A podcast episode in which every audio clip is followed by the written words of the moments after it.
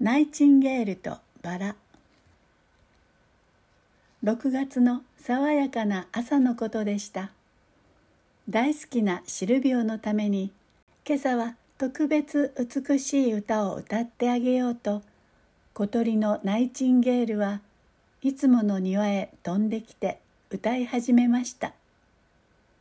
ところがナイチンゲールはシルビオがさっきからずっと泣いてばかりいて歌なんか少しも聞いていないことに気がつきました一体どうしたの？なぜ泣いているの？あなたがそんなに悲しそうにしていると私まで悲しくなるわ。訳を聞かせてよ。赤いバラ、それさえあれば僕は幸福になれるんだ。とシルビオは話し始めました。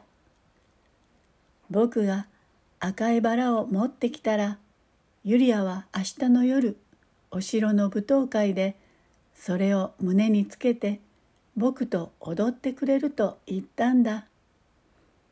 ああユリアと踊れたらなんて素晴らしいことだろう。でももうおしまいさ。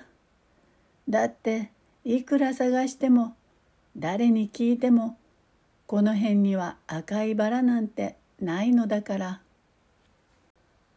突然ナイチンゲールは翼を広げて飛び立ちました。シルビオがどんなに悲しがっているかが分かったからです。シルビオが幸せになれるのならどんなことをしても赤いバラを見つけ出すわ。ナイチンゲールはそう思いました。野原の真ん中に美しいバラの木が一本立っていました。どうかお願い。赤いバラをください。一つだけでいいのです。とナイチンゲールは言いました。残念だけど私の花は白。雪より雲より白いバラの花なのよ。次に見つけたバラの木は野原の外れに立っていました。どうかお願い。赤いバラをください。お礼にきれいな歌を聞かせましょう。ごめんなさい。私の花はピンク。少女の唇のように私の花びらはピンクなのよ。それでもナイチンゲールは諦めません。今度は森の入り口にあるバラの木を見つけました。どうかお願い。赤いバラを一本。一本だけでいいからください。許しておくれ。私の花は満月のように黄色いのだ。でも村外れまで行ってごらん。昔はあそこに赤いバラが咲いていたよ。今度こそシルビアを幸せにする赤いバラがあるかもしれないのだわ。ナイチンゲールはウキウキしながら村外れへ向かって飛んでいきました。教えられた通り村外れにはバラの木が一本立っていました。でもなんだかもうすっかり枯れているようです。それでもナイチンゲールは尋ねました。どうかお願い、赤いバラをください。村中のバラに尋ねてもありませんでした。もうあなたしかお願いするバラはないのです。すると魔法使いのおばあさんが現れて言いました。昔はな、確かにこのバラの花は赤だった。だがもう無理だ。ごらん、このしおれた木を。冷たい霜にやられて、もうダメになってしまった。でも、でも赤いバラがないと、私の大好きなシルビオが幸せになれないのです。たった一つだけ赤いバラを咲かせる方法がある。しかし、お前は死ぬことになるのだぞ。お前の赤い血をこの枯れ木に注ぐのだ。そうすれば明日の朝はお前の見事な赤いバラが咲くだろう。しばらくすると辺り一面美しい夕焼けになりました。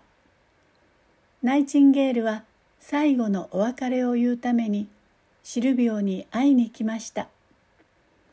ダメだよ、君が死んでしまうじゃないか。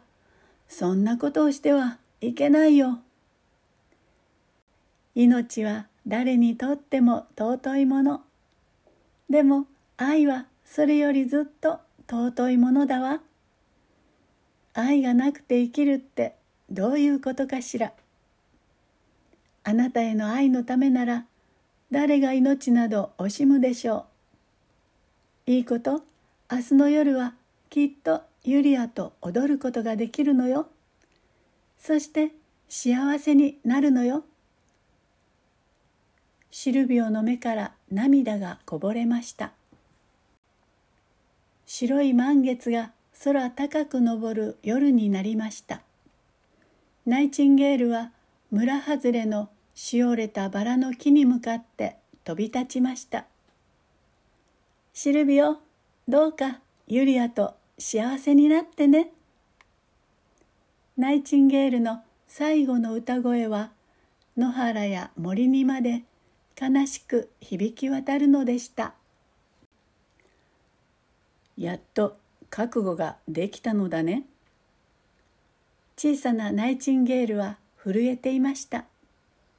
でも思い切って棘のあるところまで進みました。すると鋭い痛みがナイチンゲールの体を突き刺しました。そうです。バラの木の棘はナイチンゲールの心臓に届いたのです。あまりの痛さでだんだんに目の前がぼんやりして見えなくなってきます。やがてナイチンゲールは静かに目を閉じました。ちょうどその時です。血よりも赤く炎よりずっと赤い。それはそれは見事なバラが咲いてきました。これこそ探し求めていた真っ赤なバラです。やがてそこに朝の光が差し込んできました。舞踏会のある朝です。シルビオが村外れにやってきました。そしてついに赤いバラを見つけました。ありがとう、ナイチンゲール。君のことは決して忘れはしないよ。ナイチンゲールのおかげで咲いた真っ赤なバラを持ってシルビオはユリアの家へ出かけていきました。ユリア、約束通り赤いバラを持ってきたよ。これなら君のドレスにぴったりだ。僕の心のこもった贈り物だよ。ところがユリアはちょっと困ったように顔をしかめました。どうしたんだい？これをつけて今夜僕と踊ろうよ。悪いけどもう他の方と約束してしまったの。その方は宝石をくれたわ。その方がずっと私に似合いますもの。ユリアに受け取ってもらえなかった赤いバラを持ったままシルビオはとぼとぼ小川のほとりまでやってきましたユリアよりナイチンゲールの方がずっと深く僕を愛してくれていたんだ。それなのにナイチンゲールの命を僕は粗末にしてしまったんだ。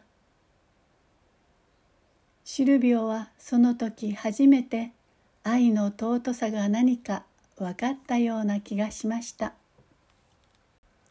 赤いバラはするりとシルビオの手を抜けてゆっくりと小川を流れていきました。